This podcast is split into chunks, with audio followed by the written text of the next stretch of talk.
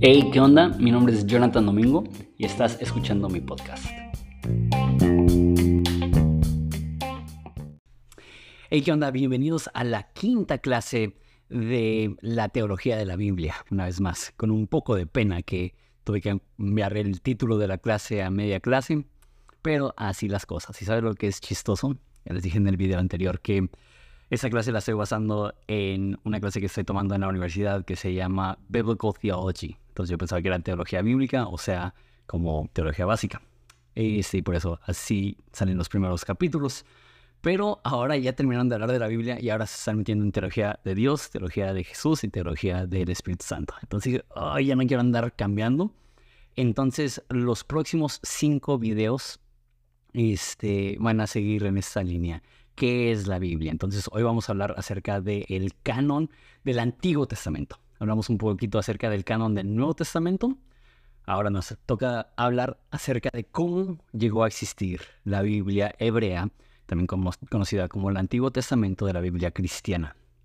Para mí, al principio, cuando consideraba el tema de canonización, eh, simplemente daba por un hecho que el Antiguo Testamento fue determinado por los judíos, entonces simplemente eh, aprobamos la decisión que ellos tomaron y que la iglesia cristiana no tuvo nada que ver con este con escoger qué libros de la Biblia son inspirados o reconocer qué libros de la Biblia son inspirados y cuáles no. Bueno, eso a grandes rasgos es cierto. Sin embargo, sí hubo un proceso judío de, de pasar por un filtro los escritos que tenían. Entonces, el hecho que la iglesia no lo hizo no significa que no hubo un proceso de filtración para llegar a la determinación de qué libros pertenecen dentro de lo que se consideran inspirados o autoritarios o de parte de Dios. Entonces, este, sí, no lo hizo la iglesia cristiana, lo hizo la comunidad hebrea, judía, y la iglesia simplemente reconoció lo que ellos reconocieron. Con un asterisco, que voy a, responder al final de la clase y eso es por qué hay diferencias en los libros de la Biblia católica y la Biblia protestante. Pero bueno, tengo cinco puntos. El primero es, eh, los hebreos reconocían que habían libros canónicos y no canónicos. Eh, el hecho que un libro es antiguo no significa que un libro es inspirado por Dios. Entonces los hebreos bien sabían que dentro de sus escritos habían escritos que eran inspirados por Dios y escritos que no lo eran. En los tiempos de Jesús habían muchísimos libros que eran muy respetados, que no eran parte del canon. Creo que para mí el ejemplo más fuerte de esto es que cuando descubrieron los pergaminos o los rollos del mar muerto, eh, tenían no tenían el Antiguo Testamento completo, eran libros por libro y había muchísimas copias. Y el, libro más común del Antiguo Testamento era eh, Isaías. El segundo más común era Salmos. Y el tercer rollo más común de los rollos del Mar Muerto ni siquiera era parte de la Biblia, era el libro de Enoch. Jesús citó el libro de Enoch, Judas citó el libro de Enoch, era uno de los libros más leídos, sin embargo, no hay nadie dentro de la comunidad hebrea y prácticamente nadie dentro de la comunidad cristiana que reconocía el libro de Enoch como inspirado por Dios y canónico. Entonces la comunidad hebrea reconocía, hay libros antiguos que no por ser antiguos significa que son palabra de Dios, necesitan pasar por un filtro. Es el mismo filtro que hablamos cuando hablamos acerca del canon del Nuevo Testamento, de, la autoría, de, que no se contradiga y, el mismo proceso. Entonces, ¿cómo se dio la canonización? Fue un proceso de dos pasos. La primera era la ley y la segunda los profetas. La ley, desde que se escribió en los tiempos de Moisés, según relata la misma Biblia, fue vista como palabra de Dios. Entonces, si ves desde Josué, que es el primer libro después de la ley, ya había una observación de los primeros cinco libros de la Biblia como la palabra de Dios. Y la pregunta es, ok, de Génesis, Éxodo, Levítico, Número y Deuteronomio, obviamente no hay debate, eso es, eso es palabra de Dios, eso es lo que Dios mostró a través de Moisés. Pero, cuando se reconocieron el resto de los libros de la Biblia? Entonces, la ley, por ejemplo, en, en Salmos, cuando David estaba escribiendo, la única parte que se consideraba Biblia era, este, era la ley. Por eso él dice, tu ley he guardado en mi corazón. Por eso él usa tu palabra y ley como intercambiable. Eh, lo más probable es que David quizá ni siquiera tenía acceso a los libros de Josué. A lo mejor sí, pero no lo sabemos. No, no, no hay ningún indicador en ese entonces que, que estaban circulados tan ampliamente o que eran vistos como inspirados por Dios.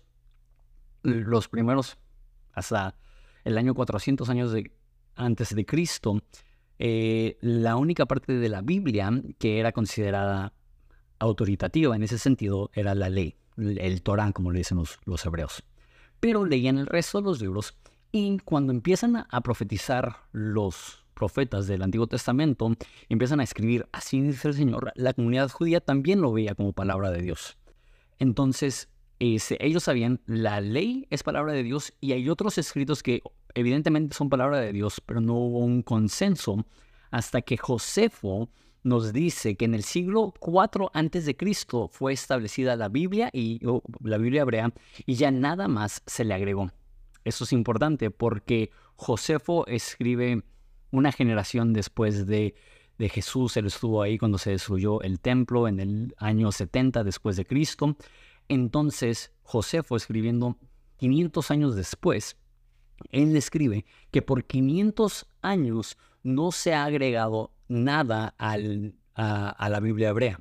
Después de Malaquías, que es el último libro del Antiguo Testamento, a Mateo, que es cuando empieza el Nuevo Testamento, hubieron muchísimos libros, muchísimos libros muy famosos, probablemente los más famosos son los de los Macabeos, que eran vistos como libros importantes, pero absolutamente nadie los consideraba al nivel de la ley y de los profetas del, Antiguo Testamento. Entonces, eh, también, este, eh, no, no, no he dicho muy bien los puntos. El primer punto es que los hebreos reconocieron que habían libros canónicos y no canónicos.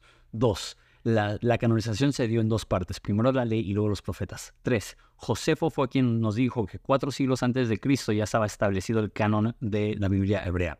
Cuatro, el Talmud que es un comentario de la Biblia del siglo V después de Cristo, establece que el Espíritu Santo habló por los profetas hasta Malaquías.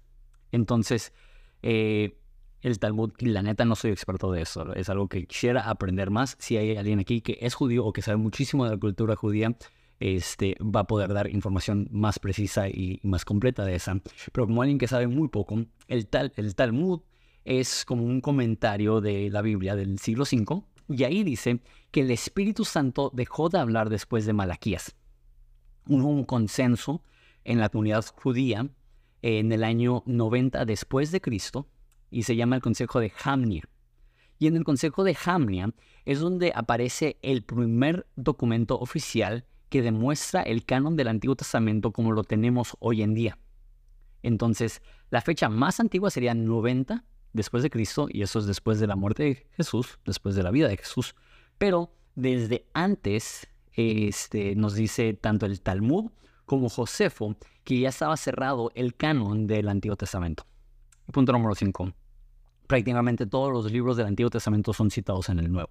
Entonces, para nosotros cristianos, una de las formas que sabemos que el Antiguo Testamento es inspirado por Dios es porque los fundadores del cristianismo, ya como una no solamente extensión del judaísmo, sino como un reemplazo al judaísmo, lo citaban y lo veían como autoritario, empezando por Jesús. Jesús citó tanto, él, él, veía su vida como un cumplimiento del Antiguo Testamento. Quizá más fuertemente en el Sermón del Monte, cuando dice, ni siquiera como cruzamos la T y ponemos la tilde sobre la I, ninguna palabra del Antiguo Testamento eh, es en vano, sino que él no ha venido a abolir la ley, sino a cumplir la ley. Él veía su vida como el cumplimiento del Antiguo Testamento. Entonces, eh, el hecho que el Nuevo Testamento, prácticamente todos los libros del Antiguo Testamento son citados en el Nuevo Testamento, también nos da a nosotros como cristianos un respaldo de decir sí, los judíos hicieron bien su trabajo, respaldado por el Nuevo Testamento, en cuanto a escoger los libros que iban a estar en la Biblia. Entonces, eh, habían cuatro categorías de libros. Eso es cierto tanto para el canon del Antiguo Testamento como del Nuevo. Eso no lo comenté en el video del canon del Nuevo Testamento. las cuatro categorías es el homo legúmena. Esa palabra no la tienes que recordar porque, aunque yo la he escuchado muchas veces, no es una palabra que recuerdo siempre. De hecho, cuando estoy pensando, ¿cómo se llaman esos libros? Hemo legúmena. Hemo legúmena son los libros que son aceptados por todos como canónicos, que no hay ningún teólogo importante que ha presentado una defensa en contra, o más bien un ataque en contra de esos libros. Entonces, en el Nuevo Testamento, prácticamente todos los escritos de Pablo, los evangelios, son vistos universalmente como canónicos. También en el Antiguo Testamento, obviamente, ya lo dije, pero eh, el Torah, nadie va a debatir si eso es palabra de Dios o no. Eh, los Salmos, igual, nadie va a debatir si eso es palabra de Dios o no. Este, Isaías, nadie va a debatir si eso es palabra de Dios o no. Eso es hemolegúmena. El segundo es antelogómena. Antelogómena son los libros que son debatidos y aceptados. Ejemplos del Nuevo Testamento de eso es, por ejemplo, Santiago o Apocalipsis, que hubo algunas personas que debatían si debía de ser incluido o no dentro del canon del Antiguo Testamento, en ese, del Nuevo Testamento en ese caso.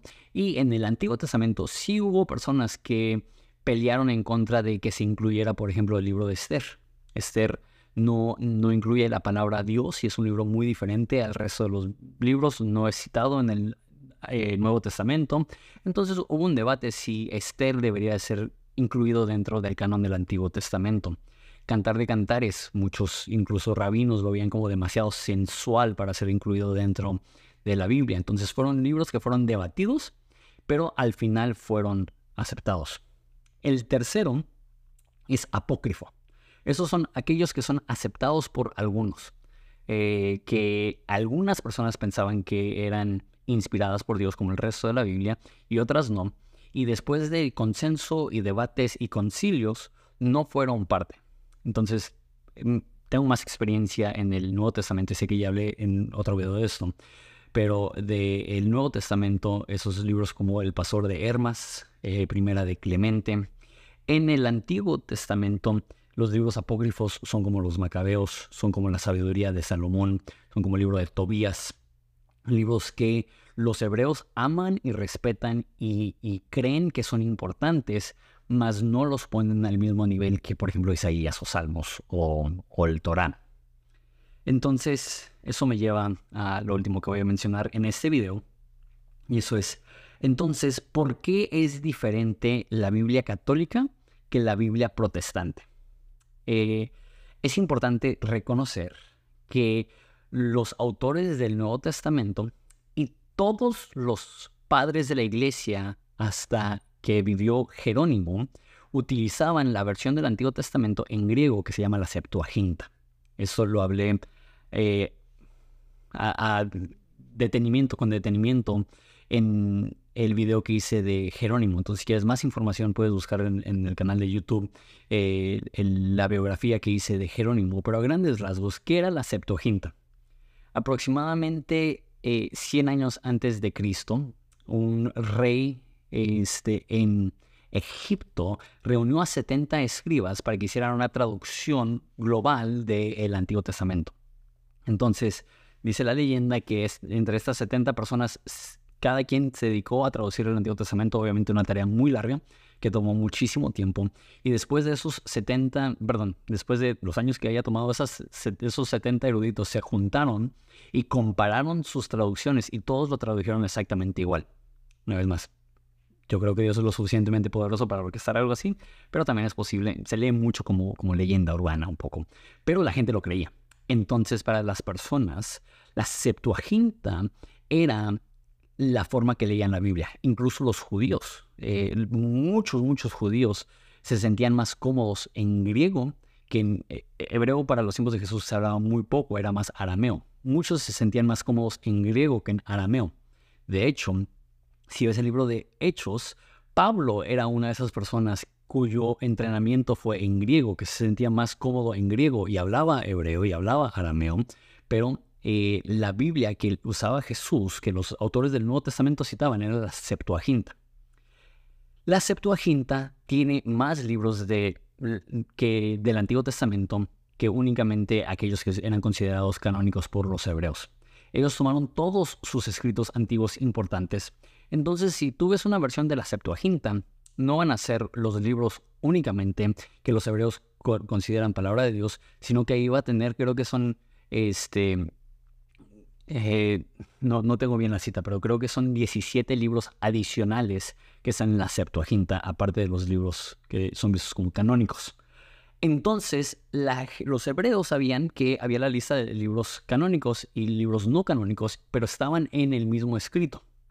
Entonces, cuando se determina la Biblia cristiana, eso fue Ambrosio, que, perdón, este, eh, Atanasio, quien fue quien fijó ya por fin el, el canon del Nuevo Testamento, en ese entonces reconocían únicamente los libros canónicos del Antiguo Testamento. Sin embargo, cuando Jerónimo traduce la Biblia una vez más del hebreo al latín y hace la vulgata latina, él pone los libros canónicos y después escribe y dice que los libros apócrifos no son inspirados, pero son importantes y deberían de ser leídos por los cristianos. Entonces lo incluyó como un apéndice dentro de, este, dentro de la vulgata latina.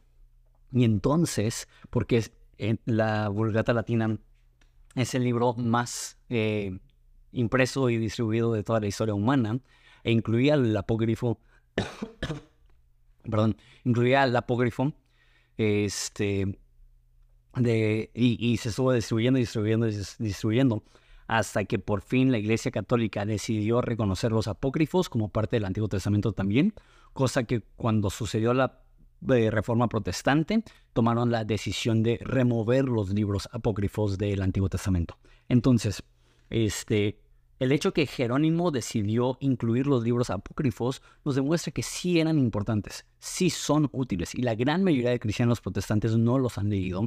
Yo te recomiendo que los leas porque sí va a enriquecer tu conocimiento del Antiguo Testamento y de la cultura hebrea.